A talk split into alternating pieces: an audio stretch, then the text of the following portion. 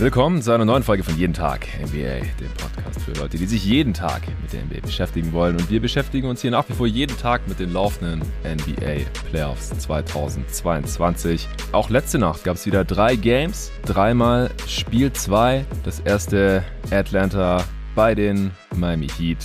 Diesmal nur mit 10 Punkten verloren. Es war über weite Strecken knapp.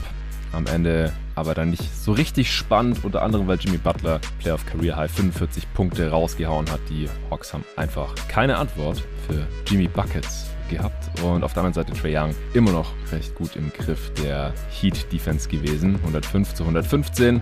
Dann Spiel 2. Wolves bei den Grizzlies gab eine fette Klatsche die Grizz gleichen aus 1-1, 124 zu 96. Das war leider das NBA TV Game letzte Nacht und lief parallel zu beiden anderen Spielen. Ich konnte das nicht live sehen, denn äh, nach Hawks Heat hat Pelicans Suns Spiel 2 angefangen. Und es lief ganz gut für Phoenix in der ersten Halbzeit. Devin Booker, 7 Dreier, über 30 Punkte. Und dann hat er sich im dritten Viertel im Oberschenkel gezerrt, konnte nicht mehr mitspielen. Und die Pelicans haben das Spiel tatsächlich noch gedreht in der zweiten Halbzeit. 69 Punkte gemacht und gleichen auch die Serie aus. Also der Tipp ist schon dahin für mich. Ich hatte auf den Sweep für die Suns getippt. Das ist nichts geworden. Auch da steht's 1-1. 125 zu 114 haben die Pels, die erstplatzierten Suns hier besiegt. Ja, die beiden Spiele, die ich live und komplett gesehen habe, die werde ich im zweiten Teil dieses Pods hier solo für euch analysieren. Für den ersten Teil ist freundlicherweise spontan mein lieber Kollege Torben Adelhardt dazugekommen, der seine Serie Wolf's Gris, die wir hier auch hier analysiert hatten äh, und gepreviewt hatten vor dem Start, äh, schon gesehen hat und im Gegensatz zu mir auch schon gesehen hat. Ich habe es so nebenher laufen gelassen und der wird mir jetzt hier gleich erzählen, wie die Grizz, die Wolves im zweiten Spiel so aus der Halle fegen konnten, Herr Torben.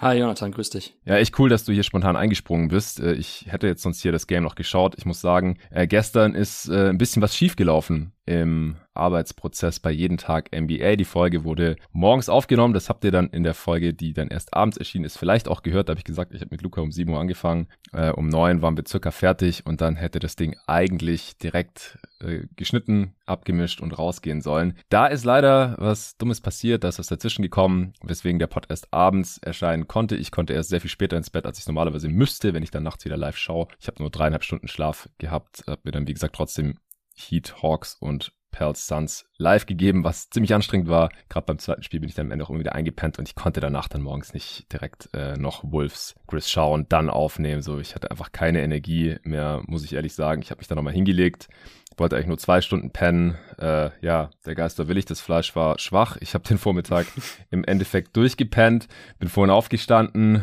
äh, musste mich dann erst noch für ja meine Einschätzung zu Marcus Smart als Defensive Player of the Year auf Twitter rechtfertigen. Vor einigen Hörern, was ich sehr gern gemacht habe, waren interessante Diskussionen. Vielen Dank dafür.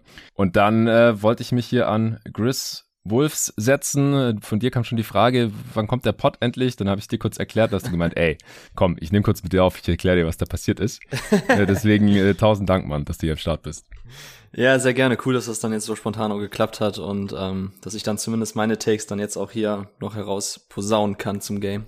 Ja, ergänzend auch zu deinen natürlich sehr erhellenden Twitter-Threads zu Spiel 1 und 2 auf Twitter, also Torben41 folgen, wenn ihr das noch visualisiert ergänzt haben wollt, hast du immer schöne Clips und schön die Access aus runtergebrochen, welche Schemes die beiden Teams da nutzen und wieder gekontert wird durch diverse Playcalls und so weiter und so fort. Ja, damit fangen wir dann gleich an. Der Pod heute wird dann leider erst wieder abends erscheinen, genauso wie gestern. Gestern war es nicht geplant. Heute, wie gesagt, äh, mein Rhythmus komplett im Arsch gerade. Ich versuche das wieder gerade zu biegen, heute früh ins Bett zu gehen und äh, dann heute Nacht schaue ich wieder live. Ist auch schon geplant. Mit zwei Gästen wird dann morgen früh aufgenommen und dann sind wir wieder im gewohnten jeden Tag NBA Playoff-Rhythmus, wo morgens die Playoff-Analysen erscheinen. Also sorry, äh, wird wieder hingebogen werden. Und jetzt geht's hier gleich los nach der Werbung für einen neuen Sponsor.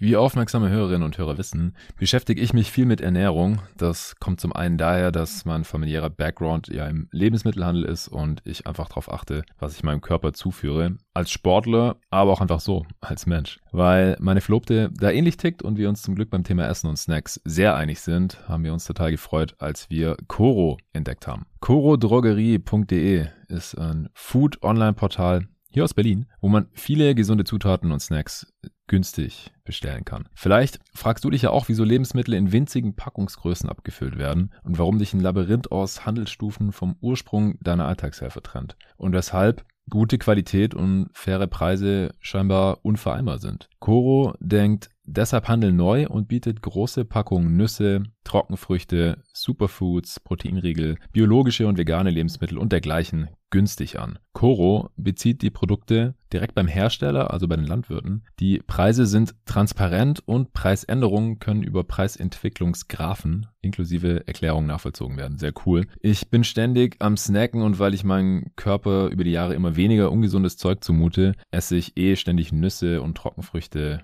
quasi am laufenden Band. Also warum nicht gleich ein ganzes Kilo bestellen? Dass die Verpackung dabei nicht so fancy aussieht, ist auch egal, weil die Tüte, beziehungsweise in dem Fall sind es fast schon Säcke, eh direkt im Schrank verschwinden. Mit meinem Gutscheincode NBA bekommt ihr 5% auf eure Bestellung und unterstützt dabei noch diesen Pod. Also einfach mal auf Coro Drogerie K-O-R-O Drogerie.de vorbeischauen. Eure Bestellungen gehen direkt an euch raus und ab 100 Euro Einkaufswert sogar kostenlos. Bei der letzten Bestellung haben wir uns haufenweise leckeres Zeug gegönnt. Also da kommt man eigentlich auch relativ schnell auf 100 Euro, ehrlich gesagt. Muss man aber natürlich nicht. Zum Beispiel Bio-Mango-Streifen direkt ein Kilo Crunchy Bio Erdnussmus 500 Gramm. Die Medjool Datteln Premium Large mit Stein 1 Kilo kann ich extrem empfehlen gepuffte Biobanane, 500 Gramm. Also anstatt irgendwelche Süßigkeiten, die voller raffinierten Zucker sind, ungesund wie Sau, eurem Körper gar nichts geben, kann ich solche Sachen echt empfehlen. Oder Nüsse, klar, Macadamia-Kerne gleich 500 Gramm, diverse Proteinriegel, Cashewnüsse, gleich ein ganzes Kilo, Mandelkerne, Kilo, Erdnusskerne, Kilo, verschiedene Nussmixe und da gibt's noch viele, viele andere Sachen. Das waren jetzt nur die Sachen, die wir uns hier schon bestellt haben. Also Gutscheincode NBA auf corodrogerie.de und Link und diesen Gutscheincode findet ihr wie immer auch in der Beschreibung dieses Podcasts. So, das war's auch schon. Ja, Spiel 1 hatten ja die Wolves halbwegs überraschend in Memphis klauen können. Die Takes waren heiß. Äh, Arne hat hier schon umgeschwenkt von Grizzlies auf Wolves Samstagnacht wie ein Fähnchen in, im Wind. Äh.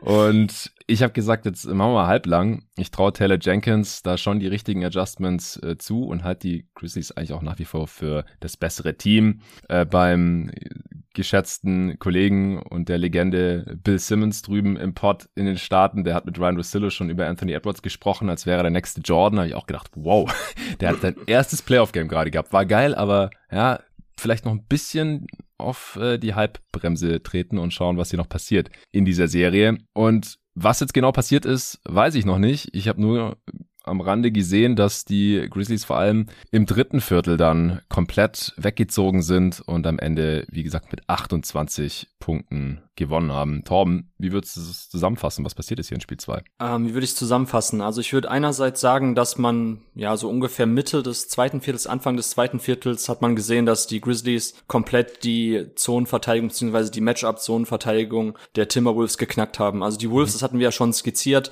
fahren ja ein sehr aggressives Defensivscheme, dass die oftmals zwei Mann auf den ballführenden Spieler schicken, dass die auf der Seite, auf der der Ball ist im Halfcourt, sehr stark rüber rotieren. Das sieht man sonst auch eher auf dem College. Das ist dann immer so eine so eine Hybridverteidigung zwischen Zone und zwischen Man-to-Man. Und das haben die dann wirklich ab dem zweiten Viertel ausgehebelt, indem man viel öfters zum Korb gezogen ist, Kick-Out-Pässe gespielt hat und dadurch ist dann irgendwie auch die gesamte Memphis Grizzlies Off Offensivmaschine ins Rollen geraten. Weil das war im ersten Spiel noch ein Problem. Da war man ein bisschen, das fand ich selber auch komisch, irgendwie gefühlt überrascht davon, was sie gezeigt haben. Morant wollte mit dem Kopf durch die Wand im Laufe des Spiels, hatte man das Gefühl.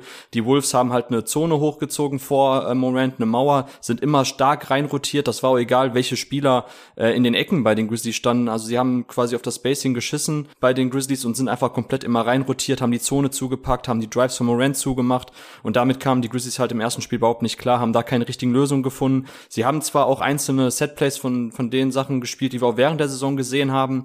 Ähm, Brent Clark hat ein starkes erstes Spiel gehabt, der dann durch, durch viele Pick-and-Roll-Situationen, wo er den Block nur geslippt hat, auch diese Switches auskontern konnte. Mhm. Aber davon haben wir irgendwie noch noch gefühlt zu wenig gesehen. Das hatte ich auch in meinem Analyse-Thread nach dem ersten Spiel geschrieben, dass ich jetzt dahingehend nicht überrascht war, dass man Defensivprobleme hatte. Das habe ich ja, glaube ich, oder haben wir beide ja ausführlich hier beschrieben, dass die Timberwolves da kein gutes Matchup sind mit ihren ganzen äh, Spot-Up-Shootern, mit Towns und Edwards, die ähm, die On-Ball-Creation schultern. Towns dann vor allem eben auch in Mismatches, wenn er eben dann auch vom Flügel aus seine andere Bigmans attackieren kann. Da hat ja Steven Adams arg drunter gelitten im ersten Spiel. Und das hat mich jetzt weniger überrascht nach dem ersten Spiel. Für mich war jetzt spannender auch so, wie reagiert man denn wirklich eigentlich jetzt nochmal im Angriff? Kann man da tatsächlich diese Coverage der Timberwolves, die ja wirklich auszuhebeln ist, kann man das auch schaffen? Und das hat man tatsächlich geschafft. Also ich habe es dann auch nachher geschrieben, für mich der Schlüssel eben, ähm, und das ist auch ganz krass, so viel mehr Catch-and-Drive-Situation. Also Morant war viel mehr Playmaker als äh, Scorer in dieser Partie, hat es viel besser geschafft, eben die, ähm, ja, die, die Kick-Out-Pässe zu spielen, wo dann eben auch Leute wie Dylan Brooks, wie ein Kyle Anderson, die dann natürlich auch viel leichteres Spiel haben, gegen, gegen eine Zone, beziehungsweise gegen eine Man-to-Man-Verteidigung dann zu attackieren, die schon in Bewegung ist. Also das hat super funktioniert. Ähm, die komplette Offense, und das ist ja auch interessant, war jetzt nur so 0,3 Punkte, glaube ich, effizienter, also 1,04 statt 1,01 pro Possession. Aber der Grund war einfach auch, dass man hinten das jetzt viel, viel besser verteidigt hat. Man, ähm, man hat viel schneller rotiert, man hat viel bessere Help-Defense gezeigt. Ähm, ein Grund natürlich auch, dass Steven Adams nach seinem zweiten Foul, ich glaube, das war nach vier Minuten, runter musste und dann auch gar nicht mehr drauf kam. Stattdessen nach, Xavier nach Tillman. Zwei Minuten 50 laut Box. Ach, 2,50 war das schon, drei Minuten, okay, ja, genau. Ja. Und dann kam er auch nicht mehr wieder. Äh, Tillman mit 20 Minuten hat dann quasi ähm, die Minuten von Adams geschnappt und ansonsten Brent Clark und Triple J dann eben im Frontcourt zusammen. Oder man ist dann auch Small gegangen mit Triple J und äh, Kyle Anderson auf der vier. Das hat auch sehr gut funktioniert. Und wie gesagt, man hat einfach viel, viel besser dieses Ball-Movement der Timberwolves defensiv ausgekontert, indem man halt schneller rotiert ist, indem man manchmal auch zwei Leute direkt zum Ball führenden Spieler geschickt hat. Und da waren die Wolves dann eben auch dann irgendwie so Mitte des zweiten Viertels, Anfang des dritten Viertels, so in den Dreh herum, ist das Spiel dann auch wirklich komplett gekippt, weil man sich dann auch in der Offense einfach verzettelt hat. Also ich habe es auch schon getwittert, fast doppelt so viele Isolation Plays wie im ersten Spiel bei den Wolves. Mhm. Also Towns und Edwards wollten es dann schon irgendwie hinbiegen, aber dadurch ist halt auch die komplette Offense zum Erliegen gekommen bei den Timberwolves. Es gab kaum mehr ähm, ja, Cuts oder ähnliches, so dass es auch leicht war für die Grizzlies, das irgendwie eins zu eins zu verteidigen. Und Brent Clark hat einen sehr starken Job gemacht, auch in der Help Rotation, genauso wie Triple J. Also selbst Ja Morant hat gute Off-Ball-Rotationen gemacht. Man hat ein bisschen das kopiert, was die Wolves im ersten Spiel gezeigt haben. Also auch da eben manche Leute von anderen Shootern wegrotieren lassen, stattdessen eben so Roma-mäßig schnelle Double Teams auf die Strong Side zu schicken. Und da konnte man den Timberwolves dann in der zweiten Halbzeit komplett den Zahn mitziehen. Ja, krass. Also, dass die Wolves Offense dann so zum Erliegen kommt, ist ja auch heftig. Also haben halt auch ihre Dreier nicht mehr ansatzweise so gut getroffen wie im ersten Spiel. 11 von 38, unter 30 Prozent. Waren das dann auch viele schlechte Würfe oder war das ein bisschen Shooting-Pech dann auch in dem Fall? Also das Spiel war ja deutlich genug, dass man jetzt nicht sagen kann, die haben deswegen verloren, aber das sticht mir halt hier so ins Auge. Ja, ist natürlich krass. Ich habe es auch nochmal rausgeguckt. Also sie hatten im ersten Spiel 25 Catch-and-Shoot-Abschlüsse, ähm, hatten damit, ah, sorry, im, jetzt in dem Spiel 25 und 0,72 Punkte. Also es war natürlich schon ein bisschen Shooting-Pech dabei, aber die waren halt auch nicht mehr dann so gut rausgespielt wie noch im ersten Spiel. Also das hat man ja gesehen, auch ein Beasley, der so heiß gelaufen ist im ersten Spiel, ähm, Prince, Beverly und so weiter. Das, was wir angesprochen haben in der Preview, dass diese ähm, Weakside-Shooter dann eben bedient werden durch ähm, Pick-and-Roll-Actions oder wenn Towns dann auch oben den Ball ein bisschen verteilen kann. Das hat halt dann nachher gar nicht mehr funktioniert, weil es einfach viel zu viele One-on-One-Coverages gab, die die Timberwolves nicht lösen konnten. Und das habe ich auch nochmal geschrieben. Ganz klarer Punkt ist auch, dass die ähm, Grizzlies ein viel besseren, ähm, viel besseres Spiel gemacht haben in der Point-of-Attack-Defense. Also wenn es darum geht, quasi schon das, was die äh, Utah Jazz momentan so fürchterlich machen, dass sie jeden Drive ständig abgeben mhm. und dadurch auch Gobert immer aushilfen muss und so weiter, dann Lücken entstehen.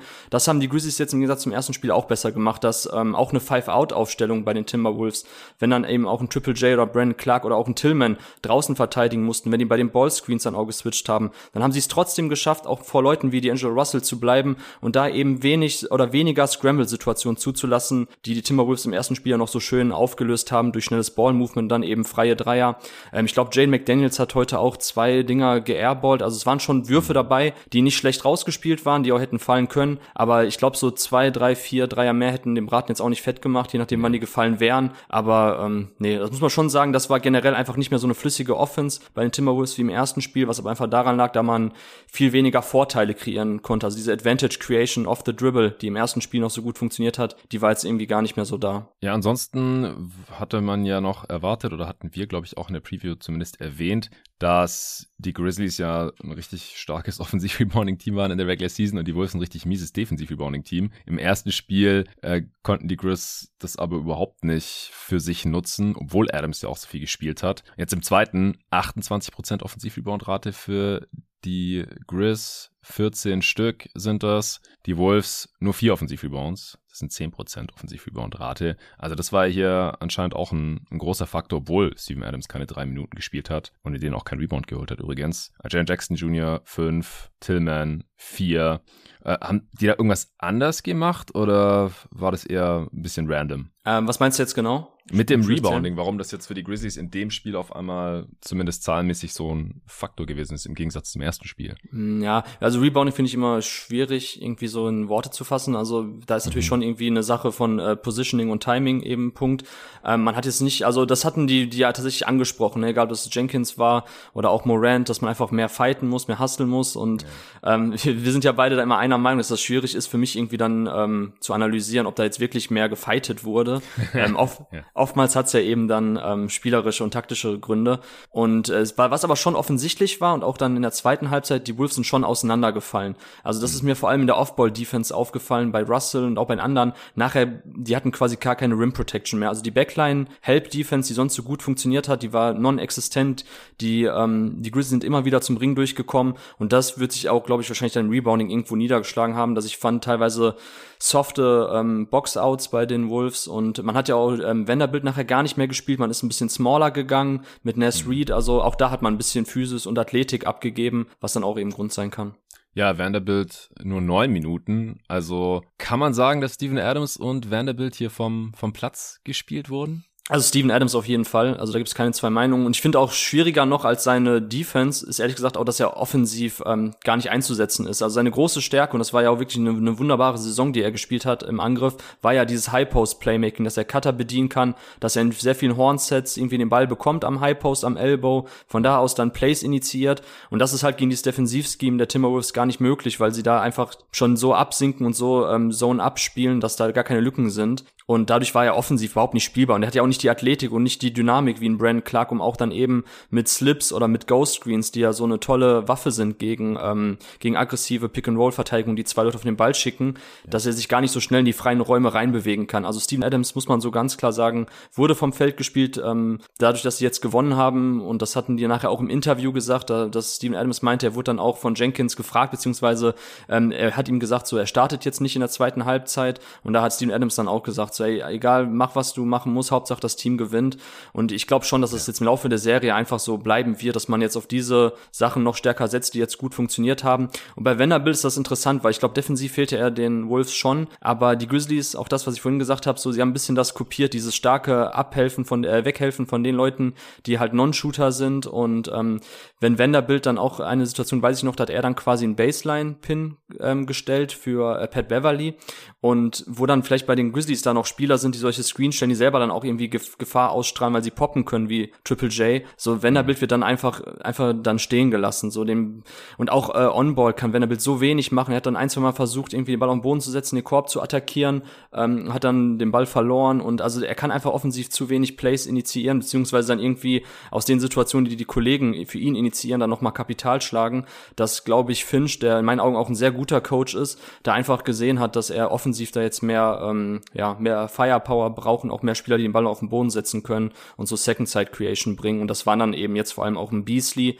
der mir auch weiterhin ganz gut gefallen hat, oder eben auch Prince, der seine Minuten wieder gesehen hat. Ja, ja, Beasley trotzdem nicht annähernd so krass unterwegs wie im ersten Spiel, zumindest was die Zahlen jetzt hier hergeben. Sieben Punkte in 22 Minuten. Auch McDaniels hast du gerade schon angesprochen, der war jetzt eins von sieben in dem Spiel, kann seine vier Dreier getroffen. Im ersten Spiel war der auch auf jeden Fall am Start. Das hatte ich ja mit Arne hier noch besprochen, wer uns da äh, so gut gefallen hat. Auf Seiten der Wolves. Edwards am Ende 20 Punkte, Topscorer bei den Wolves, Towns 15 in 28 Minuten, 4 von 7 aus dem Feld, seinen einzigen Dreier nicht getroffen, 7 von 8 Freiwürfen, 11 Rebounds. Russell wieder nix, 3 von 11 aus dem Feld. Den haben die Grizzlies bisher ja ganz gut im Griff, oder? Ja, also D'Angelo Russell ist, glaube ich, der Spieler, von dem die Timberwolves-Fans am meisten enttäuscht sein dürfen. Ähm, eine Situation, die ich ja gerade schon kurz skizziert habe, war bei äh, Tillman, dass er auf äh, D'Angelo Russell geswitcht hat und dann das in einem Turnover ähm, endete, weil Russell einfach sich keine Separation gegen Tillman kreieren konnte, als er zum Korb gezogen ist. Tillman gut mitgeslidet und am Ende ist dann Russell ähm, auf die Baseline gesteppt und der Ball war dann bei den Grizzlies. Und davon sieht man halt momentan echt viel, so dass Russell jetzt nicht unbedingt jedes Mal den Ball verliert oder sowas, aber er hat echt Probleme im Pick and Roll irgendwie mehr zu kreieren. Der Wurf fällt halt aktuell nicht. Er hatte einen Zirkuswurf am, am Anfang des Spiels noch getroffen, wo er, glaube ich, eher das Foul ziehen wollte beim Dreier, hm. den Pfiff nicht bekommen, aber den Ball trotzdem getroffen hat. Ähm, aber ansonsten ist das momentan wirklich nicht viel. Also Anthony Edwards ist ähm, One-on-One -on -one oder auch generell mit dem Ball in der Hand aktuell der dynamischste, beste Creator bei den Timberwolves. Das hat man gestern auch wieder gesehen, dass er da ähm, krasse Sidestep Step-Dreier getroffen hat, Stepback-Dreier nimmt, ähm, dass er da auch jetzt mehr so seine Physis und seine Athletik ähm, gewinnbringend einsetzt, zum Korb zieht, da versucht Plays zu machen, auch wenn das eben noch im Bereich Decision-Making so nicht sein absolutes Steckenpferd ist. Mhm. Aber da gefällt mir Anthony Edwards wesentlich besser, als D'Angelo Russell momentan tut. Und da bin ich dann auch gespannt darauf, ähm, wie, wie er selber dann auch sein, sein Spiel umstellen wird. Ähm, die Grizzlies jetzt in der Pick-and-Roll-Coverage haben dann viel mehr geswitcht und wie ich gesagt habe, haben viel mehr einfach eins gegen eins lösen können, ohne ständig, dass die Hilfe reinrotieren muss, weil man eben den Drive aufgibt.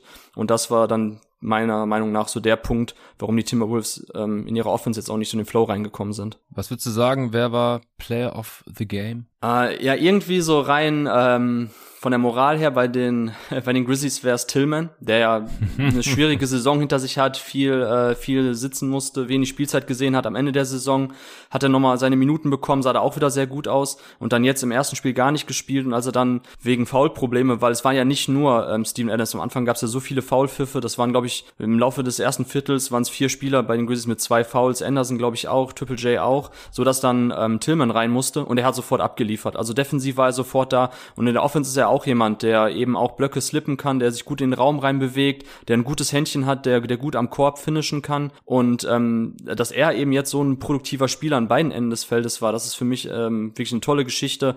Ansonsten muss man, glaube ich, auch Morant nennen mit einem fast Triple-Double, der einfach jetzt zehn Assists aufgelegt hat und auch wirklich viel mehr Playmaker war. Also auch das ein absolutes Schlüssel des Spiels, dass Morant viel mehr mit den Drives jetzt auch für andere kreiert hat und nicht immer versucht hat, durch diese Wand von Verteidigern bei den Timberwolves durchzubrechen, was er im ersten Spiel auch gut geschafft hat, nichtsdestotrotz. Ne? Ich glaube, ja. im letzten Viertel ein bisschen überdreht, aber der Rest war ja trotzdem so sehr produktiv von ihm. Aber jetzt hat er das eben noch viel mehr genutzt, um auch Plays für andere zu machen. Gerade wenn die Timberwolves wieder im Pick and Roll mit zwei Leuten hochkamen, wenn Towns bis zum Level des Screens hochkam, da hat er dann früher oder frühzeitiger irgendwie die Dinger aufgelöst, hat seinen Mitspieler bedient, der zum Korb abgerollt ist, wirkte einfach weniger unter Strom wie im ersten Spiel. Gerade bei diesen Traps, wenn er dann geblitzt und gedoppelt wurde im Pick and Roll, viel, viel abgeklärter. Also wahrscheinlich muss man trotzdem, wenn es nicht Tillman ist, dann Ja Morant als Spieler des Spiels nennen. Ja, das ist auch schon geil nach der Ansage, die er noch vor dem Spiel gemacht hatte auf Twitter. Da hatte ich dann noch gesagt im gestrigen Pod, glaube ich, äh, in der Vorschau für die Nacht sozusagen, ey, wenn du sowas twitterst, hat er sinngemäß geschrieben,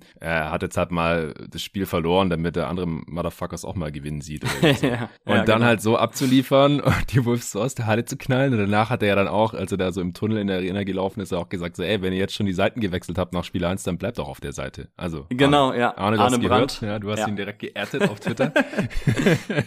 Arne, bleib, bleib auf der Seite, ja. Nee, sehr, fand ich auch sehr witzig. Ich meine, Timberwolves, ach sorry, die Grizzlies haben ja schon eine große Klappe, egal ob das jetzt ähm, Bane oder Morant sind. Ähm, aber Morant lässt halt das Spiel dann auch für sich sprechen. Also das ist dann ja auch eben genau die Antwort gewesen, die wir sehen wollten. Ich habe auch das Gefühl gehabt, ähnlich wie Tyloo ähm, in den Playoffs, so dass Jenkins beim ersten Game einfach mit seiner normalen Regular Season Rotation reinkam, mit dem normalen Gameplan, so wie er halt in der Regular Season auch alles immer aufzieht. Und das war weniger gegameplant explizit für die Timberwolves, fand ich. So, und da, da habe ich auch ganz klar gesagt, für mich hat äh, Finch den ähm, das Coaching-Duell im ersten Spiel für sich entschieden. Die mhm. wirkten wesentlich fokussierter bei dem was sie die Grizzlies wegnehmen wollen im Angriff und wie sie die Grizzlies in der Defense attackieren wollen. Und ähm, da hat Jenkins jetzt trotzdem eben seine, ähm, ja, seine Antworten gefunden.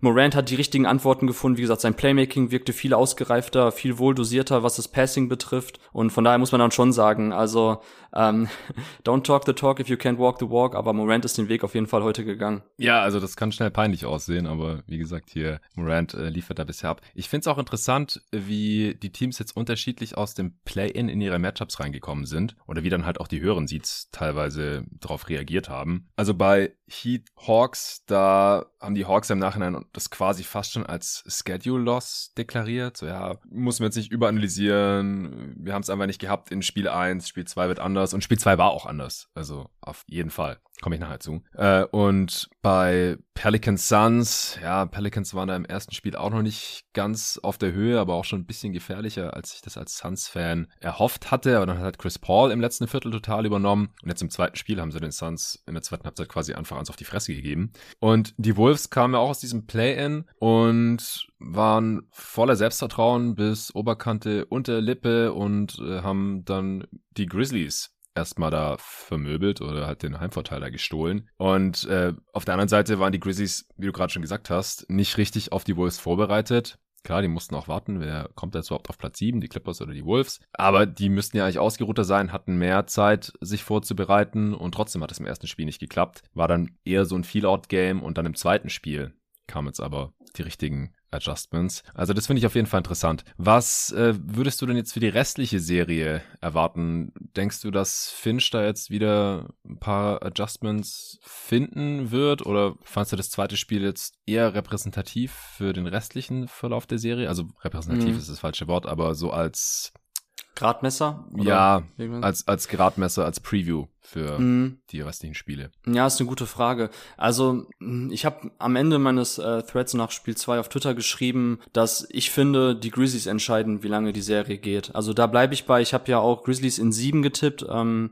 hab, mir war, wie gesagt, schon klar, dass das ein schwieriges Matchup ist und dass manche Leute, die ja sofort gesagt haben, Grizzlies vier oder in fünf, ähm, nicht nur den Timberwolves irgendwie Unrecht taten, sondern das Ding ist einfach auch, und wie gesagt, das habe ich dann auch eben dann am Ende geschrieben, dass die Grizzlies einfach das tiefere Team sind, dass die dadurch auch mehr taktische Möglichkeiten haben, Optionen auf verschiedene Coverages zu reagieren. Man hat wirklich bis 12, 13 Spieler, die man in den Playoffs reinbringen kann. Also John Concha zum Beispiel kam jetzt am Ende in der Garbage Time rein. Je nach Matchup und wenn man Offball ein bisschen mehr Movement braucht und einen guten Cutter, ähm, dann kann man ihn auch reinbringen. Wenn man vielleicht jetzt auch tatsächlich mit drei Ballhändlern mal spielen will und ähm, Melton vor allem als Shooter sieht, dann könnte man auch Concha, Jones und Morant mal zusammenbringen. Also ich finde, es gibt einfach viel mehr Möglichkeiten innerhalb des Kaders, was, ähm, was Tyler Jenkins einbringen kann, als das, was Finch machen kann. Ich glaube, das Defensivsystem ähm, der Wolves ist das, was es ist. Also man hatte am Anfang super viel Erfolg damit, war ja eine Top 10 Defense. Alle haben sich schon gewundert, Moment, sind doch Leute wie Towns und D'Angelo Russell im Kader, wie können die eine Top 10 Defense stellen?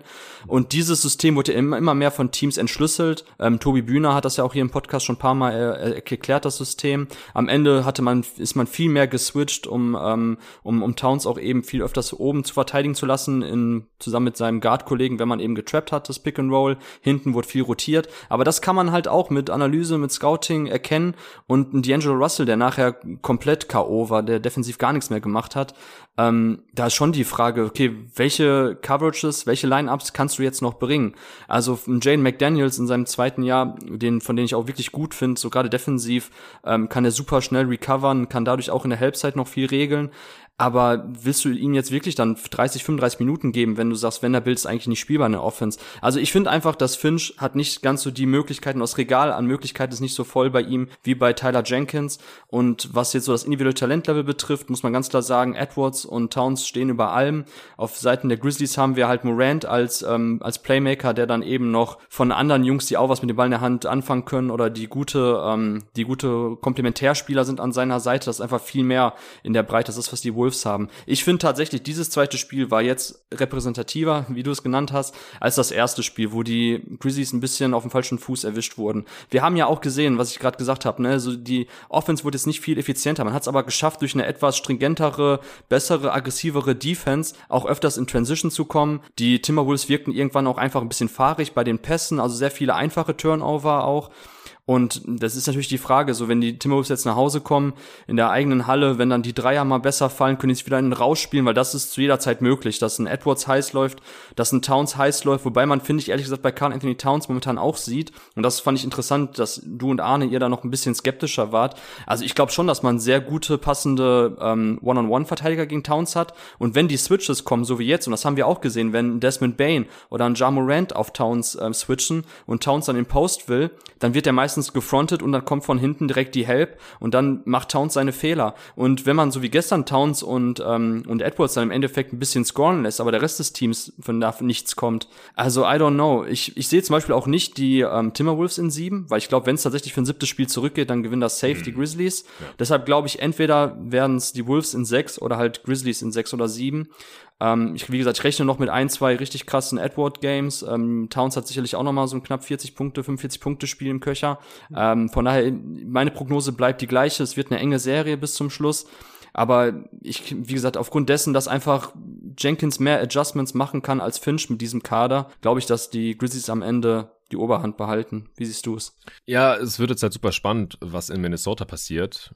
Als Heimteam sind die Wolves natürlich grundsätzlich favorisiert. Wenn sie die beide gewinnen, dann steht es halt 3-1 und dann äh, können sie das tatsächlich in 6 machen. Ich kann mir aber sehr gut vorstellen, auch dass dieses Spielzeit ein bisschen repräsentativer war. Nicht, dass die Wolves äh, ständig bei einem Offensive Rating unter 100 landen werden und die Grizzlies konstant über 120. Dazu sind die Teams äh, einfach vom Talent her auch zu nah beieinander. Aber dass die Grizzlies letztendlich doch in der Serie weiterhin favorisiert sein sollten, kann mir vorstellen, dass jetzt in Minnesota dann vielleicht splitten, dann steht es 2-2 und dann äh, könnte mein Tipp mit Grizzlies in sechs immer noch aufgehen, wenn sie dann halt das Halbspiel gewinnen und dann das sechste Spiel in Minnesota natürlich gewinnen müssen. Mhm. Aber ich kann mir auch vorstellen, dass es über sieben geht, so wie du es ja vorher gesagt äh, hattest. Was die Defender gegen Towns angeht, ich meine, es, es war halt key, dass Adams jetzt hier raus ist. Das ist klar, weil das, das nicht funktioniert. Das war halt leider offensichtlich. Dass es gleich so krass ist und er keine drei Minuten mehr spielt, hätte ich nicht gedacht. Vor allem nicht, nachdem er nochmal gestartet ist. Passt für mich dann nicht so sehr zusammen. Aber du gehst dann jetzt auch davon aus, dass er einfach gar nicht mehr startet, also komplett rausgenommen wird aus der Rotation?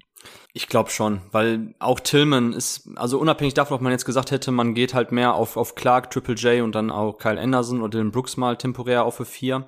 Ähm, ich sehe einfach auch Tillman in diesem Matchup viel sinnvoller als Steven Adams. Ähm, mhm. so, sofern die Grizzlies weiterkommen, es wird sicherlich auch Lineups und Matchups geben, wo man Steven Adams wieder mehr gebrauchen kann.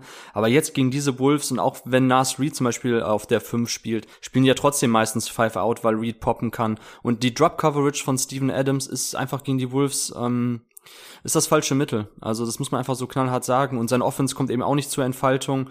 Ähm, er hat gute Screens gesetzt im ersten Spiel, aber ähm, wie gesagt, ich finde generell diese dynamischeren Slips bei den Blöcken, dass man schneller abrollt, ist gegen dieses, ähm, gegen die Defense der Timberwolves wertvoller, als dass man eben gute, knallharte Blöcke setzt, ähm, wo keiner dran vorbeikommt, weil die eh meistens äh, blitzen wollen. Von daher, ich sehe halt nicht so wirklich eine Rolle für Steven Adams mehr. Also ich hoffe, dass ähm, die Minuten dann erstmal bei Tillman bleiben und Triple J ein bisschen mehr so Bullshit-Calls sein lässt, die er dann kriegt. Und dann kann er auch wieder länger auf dem Feld stehen. Das darf man auch nicht vergessen beim ersten Spiel, mhm. dass ähm, Triple J durch blöde Offensivfouls ähm, sich da selber wieder runtergenommen hat.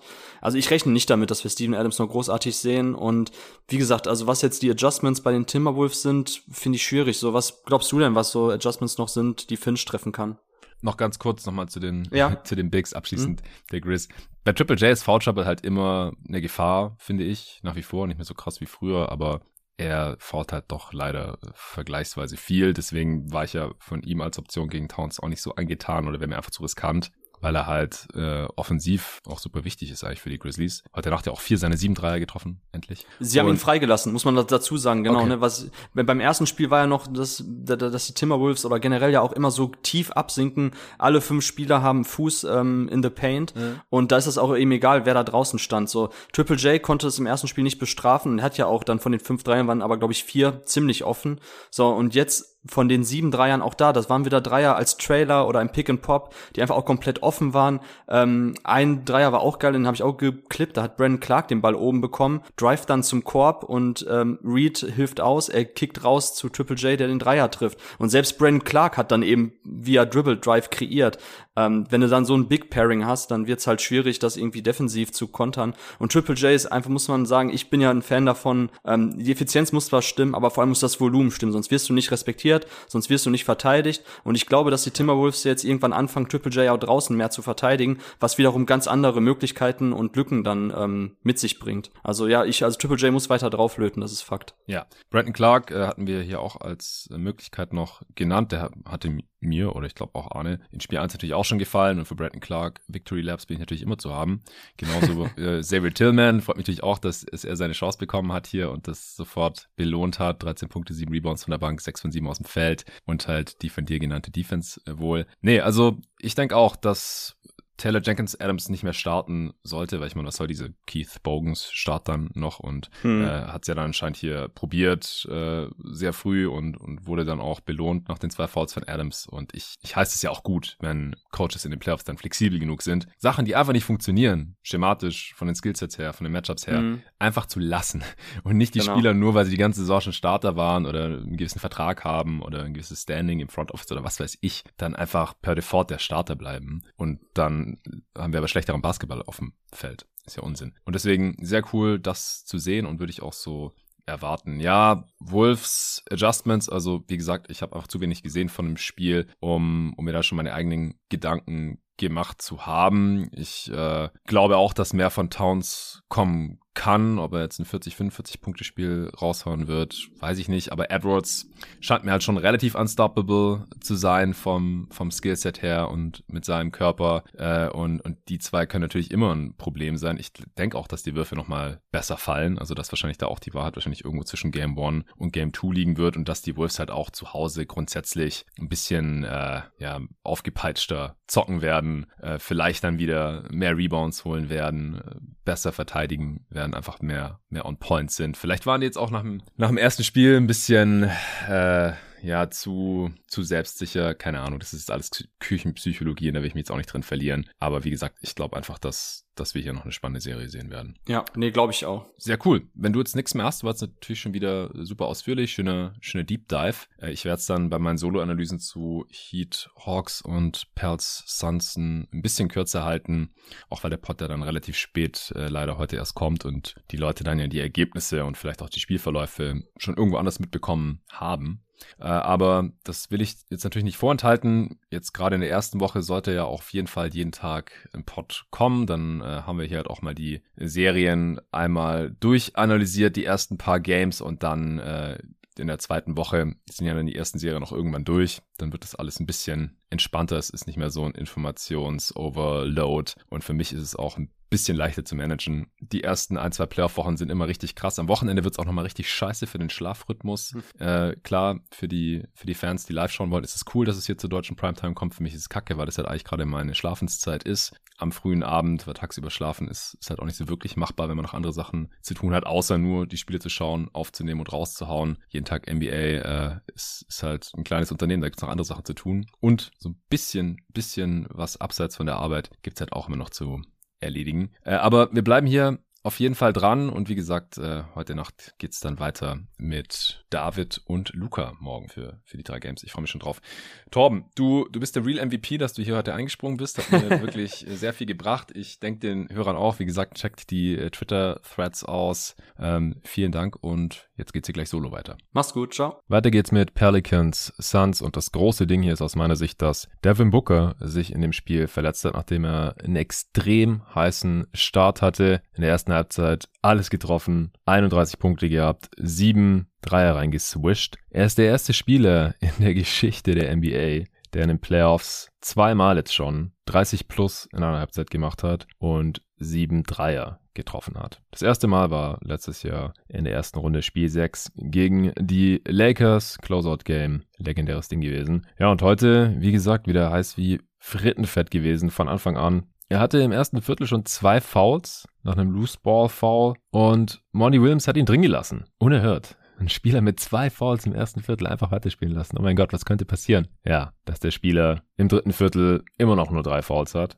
Und ich glaube auch, dass Devin Booker nicht Gefahr gelaufen wäre, auszufallen, wenn er sich dann nicht im dritten Viertel verletzt hätte. Also, einer von vielen Gründen, wieso Monty Williams der Coach of the Year sein sollte, ist, dass der Spieler nicht direkt automatisch auswechselt, wenn sie im ersten Viertel ein zweites Foul haben, im zweiten Viertel ein drittes Foul und so weiter. Und wie gesagt, Booker war einfach heiß von Anfang an, von keinem Spieler der Pelicans zu verteidigen Pull-ups am laufenden Band reingehauen. 16 Punkte im ersten Viertel ist jetzt nichts super ungewöhnliches für Devin Booker, kennt man, dass er heiße Starts hat und im ersten Viertel gerne mal viele Punkte macht. Aber im zweiten hat er da einfach direkt dran angeknüpft. Floater, Midrange Pull-ups, Dreier, wie gesagt. Alles am Start gewesen. Und es war zu dem Zeitpunkt auch super wichtig, weil die Pelicans eben auch ziemlich heiß unterwegs waren. Auf der Gegenseite Brandon Ingram auch ein Pull-up nach dem anderen aus der Midrange reingeknallt. Mit Screen, ohne Screen. Die Pelicans haben daher auch schon früh geführt, 25 zu 18, 27 zu 20. Man muss auch sagen, dass die Pelicans da die Pick-and-Roll-Coverage, gerade wenn McGee drauf ist, der einfach nur Drop verteidigen kann, das heißt,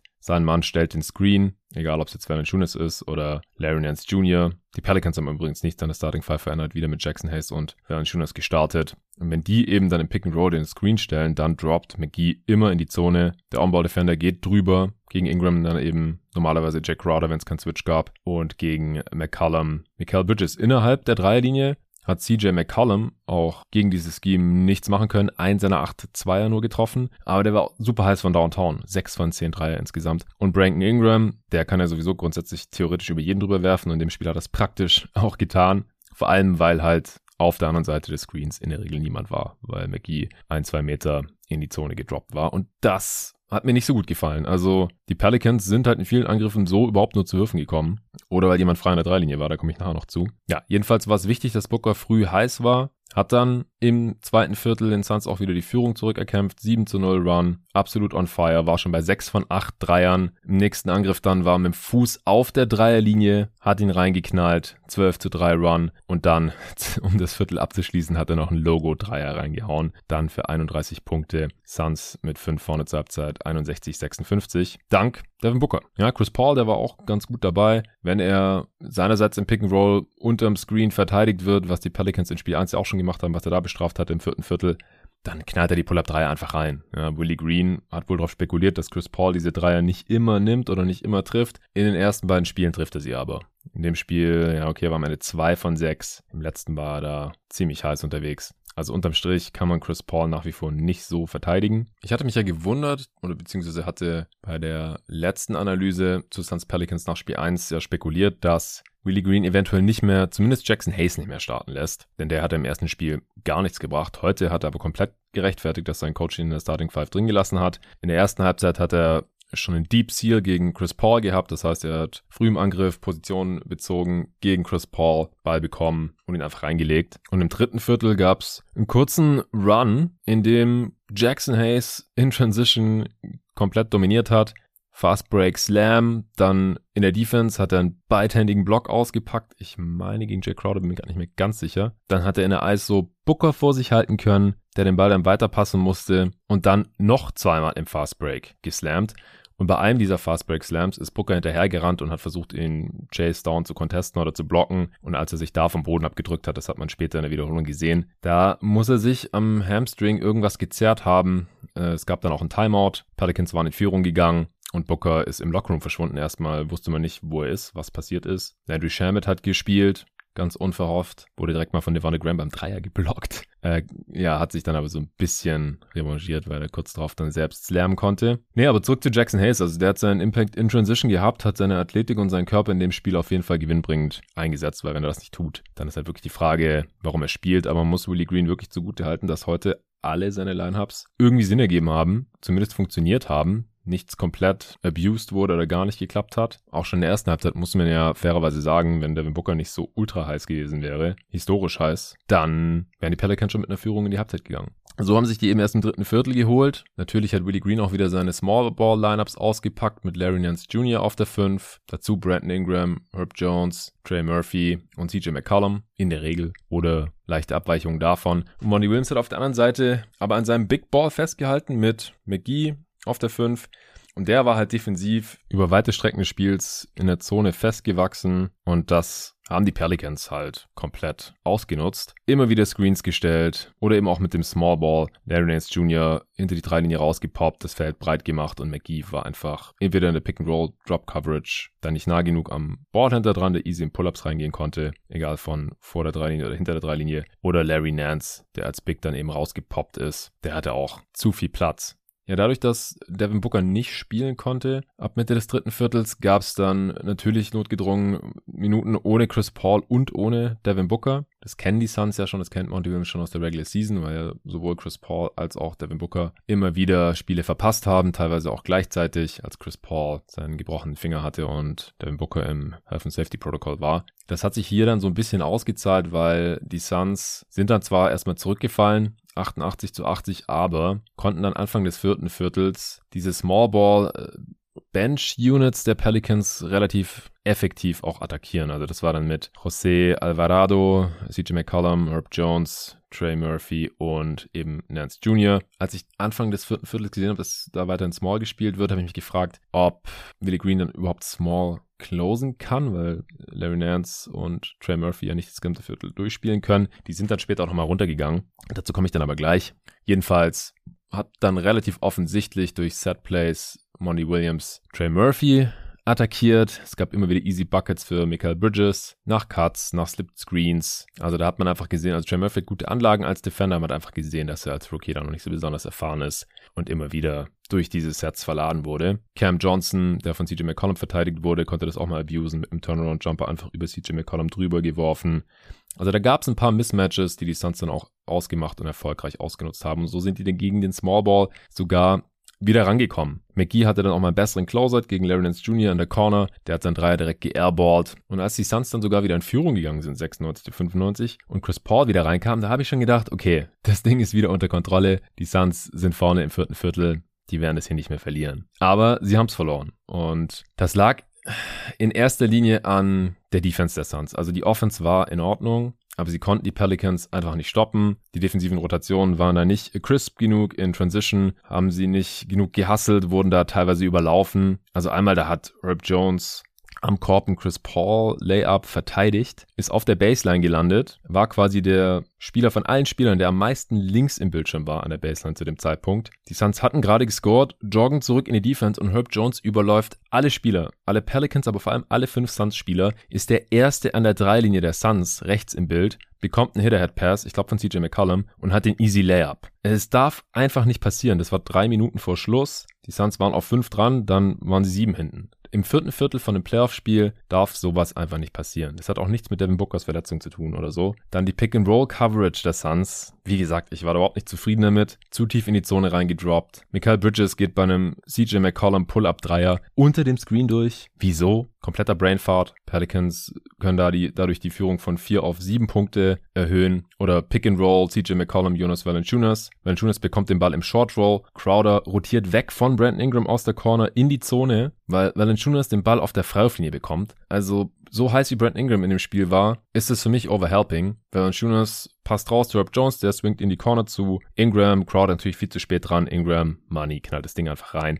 Also da gab es immer wieder Fehler in der Pick-and-Roll-Coverage, teilweise was Execution, teilweise aus meiner Sicht Konzentration und eventuell auch nicht ideal von Monty Williams gecoacht. Offensiv war das super gecoacht von Monty Williams. Fand ich sogar, da hat er Willie Green ausgecoacht. Die Pelicans haben da extrem von ihrem verrückten Shotmaking gelebt. Alvarado hat seine Dreier reingeknallt, super wichtig, ist nicht der sicherste Schütze. In den letzten drei Minuten hat dann Brandon Ingram den Sieg quasi festgemacht mit zwei ultraschweren Treffern. Einmal Pull-Up-Dreier direkt in Jay Crowders Fresse. Also viel näher hätte er da nicht rangehen können. Zum 118 zu 110. Auf der anderen Seite direkt Chris Paul mit der Antwort von Downtown aus dem Pick and Roll direkt auch ein Pull-Up-Dreier. Und dann aber wieder Brandon Ingram, diesmal wo top-sided gegen äh, Cam Johnson. Also der Cut nach oben sollte quasi verhindert werden. Was macht Brandon Ingram? Orientiert sich zur Baseline, bekommt den Pass, spinnt Richtung Baseline, also Turnaround, Fadeaway Jumper, swischt das Ding einfach rein, direkt über Cam Johnson, als wäre er nicht da, zum 120, zu 113. Das war zweimal einfach super stark gemacht. Good D, better O. Da kannst du einfach nichts tun dann in dem Moment. Und das Spiel war dann endgültig vorbei, als äh, Jay Crowder einen Pass auf Chris Paul so vier, fünf Meter Richtung Mittellinie spielen wollte und der war einfach total off. Turnover. Pelicans schon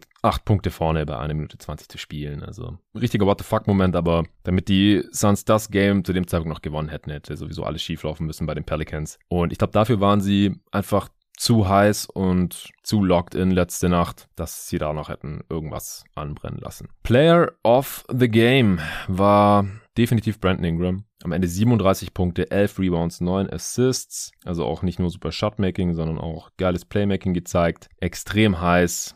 37 Punkte aus 25 Shooting Possessions, 13 von 21 aus dem Feld, alle drei Dreier, 8 von 8 Freiwürfen. CJ McCollum, wie gesagt, 1 von 8 aus dem Zweierbereich, aber 6 seiner 10 Dreier getroffen, die waren auch teilweise super schwer, teilweise aber auch einfach nicht gut genug contested, am Ende 23 Punkte, 8 Rebounds, 9 Assists, der war auf jeden Fall am Start, kam zu spielen, wie eigentlich fast alle Pelicans, also auch Jackson Hayes, 9 Punkte, die kamen, ich glaube, fast alle im dritten Viertel, Valanciunas, im letzten Spiel hat er 13 Offensiv-Rebounds gehabt, diesmal nur drei, aber insgesamt 13 Rebounds, 10 Punkte, 4 Turnovers, nicht so effizient insgesamt. Der ist nach wie vor nicht das Problem, wurde jetzt nicht so extrem dominiert wie im ersten Spiel von der Andre Ayton, aber den würde ich hier nicht nennen, bei den Spielern, die auf jeden Fall am Start waren in dem Spiel. Larry Nance kann man auf jeden Fall noch nennen, 13 und 6. Herb Jones, 14 Punkte und gute Defense bei sehr guter Effizienz. Von den Suns war auf jeden Fall Booker am Start, bis er es eben nicht mehr war, weil er sich verletzt hat. Mit seinen 31 Punkten am Ende, also im dritten Viertel, hat er auch vor seiner Verletzung dann erstmal nichts mehr gemacht. Er war noch Teil dieses äh, Runs der Pelicans, als Jackson Haster ständig seine Runouts hatte. Also auch mit ihm auf dem Feld, die Suns minus 6. Ist jetzt nicht so, dass sie mit Devin Booker total dominiert haben und nur wegen seiner Verletzung verloren hätten oder so. Michael Bridges war am Start. Defensiv nicht perfekt, wie gesagt, aber offensiv dafür. Zweitmeisten Punkte heute gemacht, 19 Punkte bei starker Effizienz. Immer wieder geile Plays. Mismatches attackiert. Und Chris Paul würde ich auch sagen, der war schon auch am Start, 17 Punkte, 14 Assists. Der wurde aber auf jeden Fall auch abused. McCollum, Ingram einfach irgendwie drüber geworfen, immer wieder. Genauso McGee's Drop Defense, genauso defensiv aber auch CJ McCollum und wie gesagt auch Trey Murphy. Also Devin Bookers Oberschenkelzerrung sah jetzt nicht katastrophal aus, er ist danach noch völlig normal auch gelaufen ins Timeout, deswegen hat auch zuerst keiner gecheckt, was los ist. Es ist nicht derselbe Hamstring, den er diese Saison schon mal verletzt hatte, wo er, ich glaube, sieben Spiele dann ausgefallen ist oder zehn, sowas mit den Dreh. Es könnte eine reine Vorsichtsmaßnahme gewesen sein, dass er nicht mehr gespielt hat. Es gibt noch kein Update dazu, aber ja, ohne ihn wird es auf jeden Fall schwieriger. Sie werden trotzdem noch favorisiert aus meiner Sicht, sofern sie es halt bringen, defensiv. Wie gesagt, offensiv war es okay heute. 118 Offensivrating, ja, das wäre in der Regular Season die beste Offense der Liga gewesen. 37% ihrer Dreier getroffen bei 35 Versuchen. Aber die Pelicans haben halt 20% besser getroffen. 57% Dreierquote bei 30 Versuchen. Also vier Treffer mehr bei fünf Versuchen weniger. Das ist insane. 130er Offensivrating. Das sieht halt schon ein bisschen fluky aus. Ja, also was sie da an Shotmaking gezeigt haben. Klar, die Suns teilweise auch von den falschen Leuten weggeholfen oder zu weit abgesunken, aber diese Dreierquote, die war schon echt krass. Transition, die der Suns hat gesackt. Pick and Roll Coverage war suspekt. Ich glaube, das wird so nicht nochmal passieren. Dafür ist Money Williams zu gut, die Suns zu gut. Also so ein schlechtes defensives Spiel der Suns habe ich schon länger nicht mehr gesehen. Das wird sich auf keinen Fall so wiederholen. Weder das Shotmaking der Pelicans noch die Defense der Suns. Das äh, glaube ich ganz fest. Und ich kann mir halt vorstellen, dass es jetzt so ein bisschen ein Wake-up-Call war auch für Phoenix, dass es kein Selbstläufer wird, vor allem nicht ohne Booker. Wobei ich nicht ausschließen würde, dass er vielleicht im nächsten, spätestens im nächsten Spiel schon wieder spielt. Aber wir werden sehen, Hamstrings sind, sind echt tricky. Das er könnte jetzt auch wochenlang ausfallen, wenn das jetzt schlimm ist. Ich hoffe es wirklich nicht. Das wäre ein übler Dämpfer gerade zu Beginn der Playoffs für die Suns, die ja auch Titelfavorit sind. Nicht nur hier im Podcast gewesen sind, bei Nico und mir, sondern auch bei den Wettanbietern. Allgemein bei den meisten Leuten, was ich so an Brackets gesehen habe. Ja, Chris Paul hat jetzt die letzten 13 Playoff-Spiele verloren, in denen Scott Foster der Schiri war oder einer der drei Refs eben war. Ich fand in dem Spiel jetzt nicht besonders auffällig. Da gab es wenig komische Calls oder sowas. Eher eine lustige Statistik, die natürlich hier auch auf Twitter wieder die Runde gemacht hat. Ich hoffe, dass das jetzt vielleicht auch war mit Scott Foster als Ref für die Phoenix Suns. Denn dass er und Chris Paul sich nicht besonders mögen oder es da auf jeden Fall schon bezeichnende Szenen gab und Calls gab, das äh, ist, glaube ich, nicht von Hand zu weisen. Und 0 und 13 ist halt schon eine heftige Statistik. Letztes Jahr in den Western Conference Finals haben die Suns übrigens gewonnen, als Scott Foster Ref war, aber da hat Chris Paul halt nicht gespielt. Von daher ist äh, die Streak hier noch alive. Bei den Suns kann auf jeden Fall auch der Andrew Ayton besser spielen. 10 Punkte, 9 Rebounds, 4 Assists, hat auch ein paar schöne Kickouts aus dem Shotroll gehabt.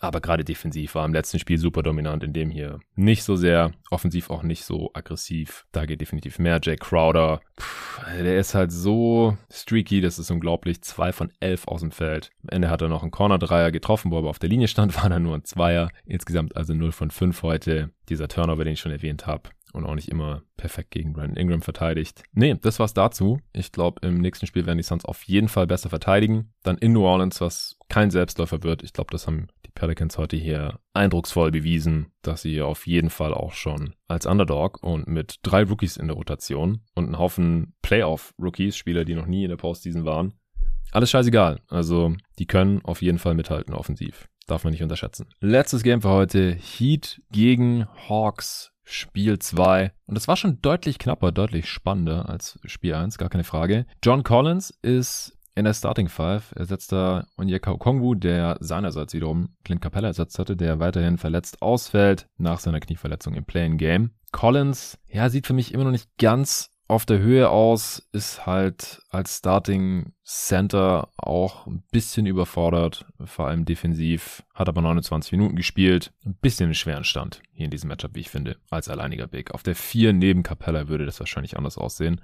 aber gut, ob wir den nochmal sehen in dieser Serie, wage ich zu bezweifeln. Wurde auch von Bam Adebayo attackiert, One-on-One super abusen konnten das die Heat letztlich nicht, weil Bam Fall Trouble hatte in dem Spiel und deswegen nur die Hälfte ungefähr gespielt hat, knapp 24 Minuten. Und überhaupt Bam ist noch nicht so richtig in der Serie angekommen, wie ich finde. Neun Punkte, heute vier Turnovers. Naja, aber die Heat hatten Jimmy Butler oder auch Jimmy Buckets, 45 äh, Punkte, neues Playoff Career High. Davor war es 40 äh, Punkte, was er einmal im Jersey der Sixers noch gemacht hat, damals in der sieben Spiele Serie gegen die Toronto Raptors 2019 im ersten Jahr von jeden Tag NBA und dann äh, vor zwei Jahren, 2020 in der Bubble beim Finals Run in den Finals. Man erinnert sich vielleicht noch gegen die Lakers, da hat er 44 Minuten gespielt, 40 Punkte rausgehauen im Sieg der Heat gegen die Lakers, die dann später ja allerdings die Championship gewonnen haben. Mit den 45 heute ist Butler auch der Spieler mit den zweitmeisten 40 Punkte Spielen im Jersey der Heat. Ah ja, gegen die Bucks hat er es auch noch einmal gemacht gehabt. Deswegen, es war schon das dritte Mal für Jimmy mit 40 oder mehr Punkten für Miami und damit zieht er mit LeBron James gleich, der das auch dreimal aufgelegt hatte für die Heat und steht noch hinter Dwayne Wade, der das siebenmal gemacht hat in seiner Karriere insgesamt. Ja, ich habe so den Eindruck, dass Playoff Jimmy Butler wieder am Start ist, nachdem der letztes Jahr schmerzlich vermisst wurde in äh, der relativ peinlichen Erstrundenserie der Heat gegen die Milwaukee Bucks. Da hat er kein einziges Mal 20 Punkte gescored. Im ersten Spiel hat er jetzt schon 21 gemacht gehabt gegen die Hawks und heute war von Anfang an super selbstbewusst, auch von hinter der Dreierlinie, hat heute sieben Dreier genommen, vier davon getroffen. Die Hawks haben einfach niemanden, der ihn One-on-One verteidigen kann. Inside, beim Drive, nach Screening Actions. Auch der Andre Hunter nicht, den er heute wieder auch gezielt attackiert hat. Alle anderen sowieso, gerade wenn äh, Trey mal gegen ihn geswitcht äh, haben sollte. Oder Kevin Hörter, Bogdan Bogdanovic, die ganzen Wings der Hawks, alle chancenlos. Der Lone Wright durfte sich dann mal versuchen. Ja, da wurde sogar Hunter von ihm abgezogen. Der durfte dann Hero verteidigen. Der Lone Wright hat Butler übernommen. Der Lone Wright hat ein solides Spiel gemacht. Aber auch er konnte Butler natürlich nicht stoppen. Soll es nicht heißen, dass er jedes Mal 40 plus rausknallt. Aber heute war er super super, dominant. Und das von Anfang an. Trotzdem ging es zwischen den Hawks und Heat ziemlich hin und her. Am Anfang haben beide versucht, viel in Transition abzuschließen. Wahrscheinlich, weil die Hawks keinen Bock haben auf die Half-Court-Defense der Heat. Und die Heat gedacht haben, kommen wir hier zu Hause, da können wir die Hawks ein bisschen in Grund und Boden rennen. Die Hawks haben auch nur eins ihrer ersten elf Field Goals getroffen. Die Heat haben relativ konsequent wieder Trey Young attackiert als Defender, hatten aber auch ein paar sloppy Pässe, was dann halt wiederum zu Fast Breaks für die Hawks geführt hat. Also ich finde, bei beiden Teams ist es extrem auffällig, wie sie die Schwachstellen der gegnerischen Defenses suchen, finden und dann sehr gezielt attackieren. Spolstra hat halt den Luxus, dass er seine defensiven Schwachstellen nicht unbedingt spielen lassen muss. Deswegen kommt ja Duncan Robinson auch von der Bank, heute nur sechs Minuten gesehen. Der wurde von DeAndre Hunter aufs Korn genommen, der dann auch relativ schnell elf Punkte hatte. Und auf der anderen Seite, Trae Young, ja, der muss halt spielen. Ja. Ohne den kommen die Hawks offensiv nirgendwo hin, genauso Bogdan Bogdanovic. Und so haben die Heat halt Trae Young immer und immer wieder im Pick and Roll attackiert oder in Off-Ball-Screens verwickelt. Und das haben wir uns ja vor der Serie gefragt oder das haben wir eigentlich auch letztes Jahr schon gefordert. Von den Knicks, von Thibodeau, von den Sixers, von Doc Rivers. Und die haben das einfach nicht konsequent genug gemacht. Die hatten nicht unbedingt das Personal, aber Eric Spoelstra ist hier wirklich nichts zu schade, um Trae Young wirklich in so viele Angriffe wie möglich zu involvieren, um ihn zu ermüden, um ihn Fouls anzuhängen und um einfach easy Buckets zu kriegen, weil Trae Young, der kann oft nicht viel entgegensetzen als kleiner Guard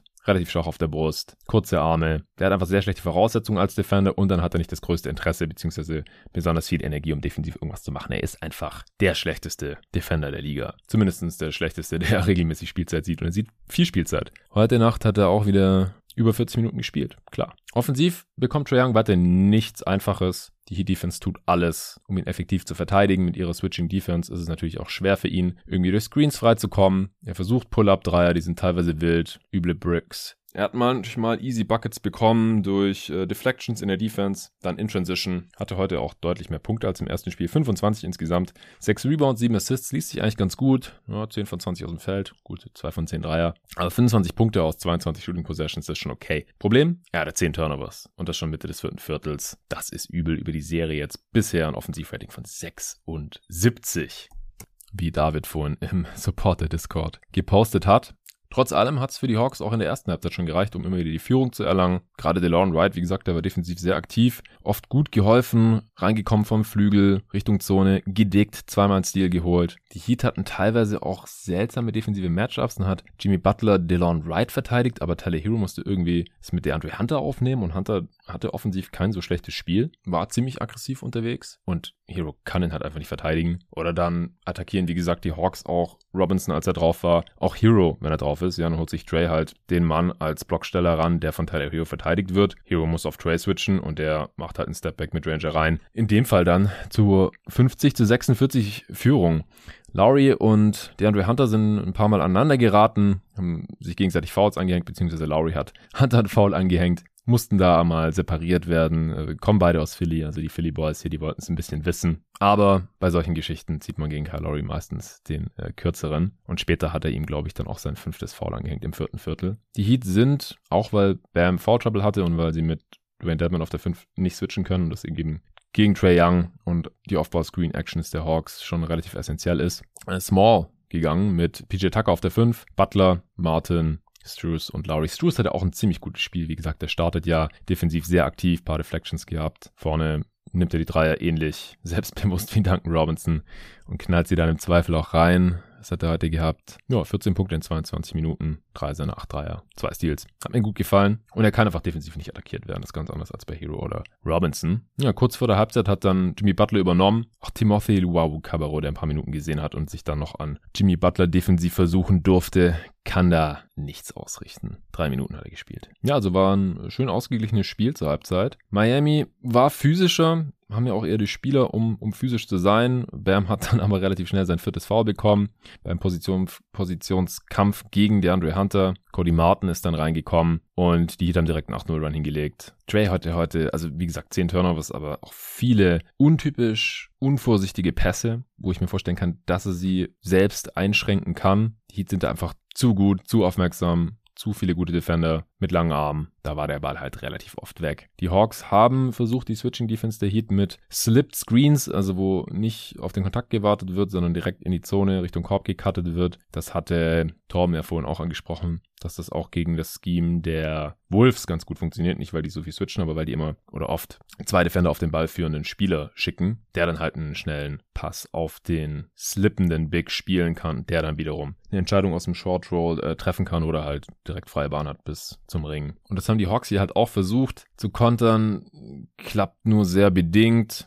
Einmal hat Collins dann getravelt, weil er Jimmy Butler gesehen hat, der in der Zone schon auf ihn gewartet hat. Also das haben die Heat halt bisher ganz gut im Griff. Da kann ich mir halt vorstellen, dass Clint Capella den Hawks schmerzlich fehlt, weil äh, der einfach dann der die Athletik hat und auch die Erfahrung, die Chemie mit Trey Young zusammen, dass er halt weiß, wie er da rollen bzw. cutten muss, kann den Ball fangen und ist dann halt so schnell mit seiner Athletik am Ring, um das Ding da halt reinzuslammen. Kann Collins vielleicht auch auch noch hinkommen hier in dieser Serie. Was mir bei den Hawks auch immer wieder aufgefallen ist, also abgesehen davon, dass sie einfach individuell nicht so viele gute Defender haben, dass sie oft auch gar nicht so wirklich wussten, wer wen verteidigt oder das Scheme irgendwie nicht allen Defendern klar war und dann gab es irgendwelche Missverständnisse. Zwei Spieler sind auf denselben Mann, beide Closeout, irgendwie jemand anderes war frei. Und dann, wenn dann halt Max Truss frei ist, dann haben die Hawks halt direkt ein Problem. Heat 11-0 Run hingelegt. Also die Hawks, die wirklich nicht on point. PJ Tucker hat dann zwei Offensivfouls in Folge begangen. Das war relativ dämlich, hatte dann fünf. Dann ist Dwayne Dedman reingekommen. Also Bam und Tucker in Foul Trouble, was heute nicht so besonders tragisch war.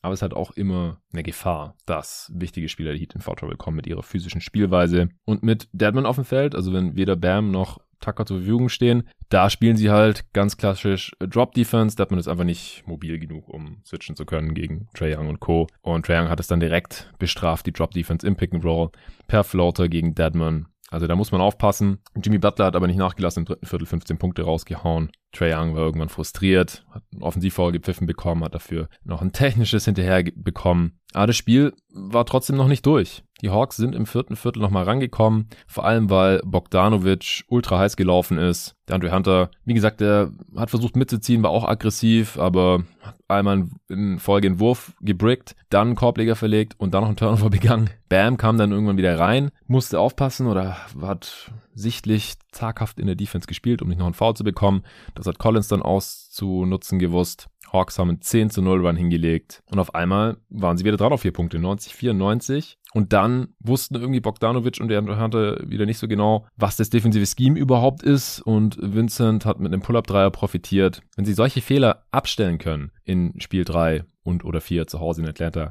dann können diese Spiele halt richtig spannend werden. So waren es halt wieder sieben Punkte. Dann hat Jimmy Butler einmal kurz gepennt und Bogdanovic hat es direkt mit einem Dreier bestraft. Also da ging es dann schon noch so ein bisschen hin und her. Und dann hat sich Sports wahrscheinlich gedacht, so Feierabend, jetzt wird hier wieder Trey Young gnadenlos attackiert. Pick and Roll, Lowry und Butler gegen Trey Young und DeAndre Hunter direkt and one für Jimmy, der dann total übernommen hat. Hinten gestealt, vorne geslammt, auf einmal waren es neun Punkte. Bogdanovic hat noch versucht dagegen zu halten, nochmal Dreier reingeknallt.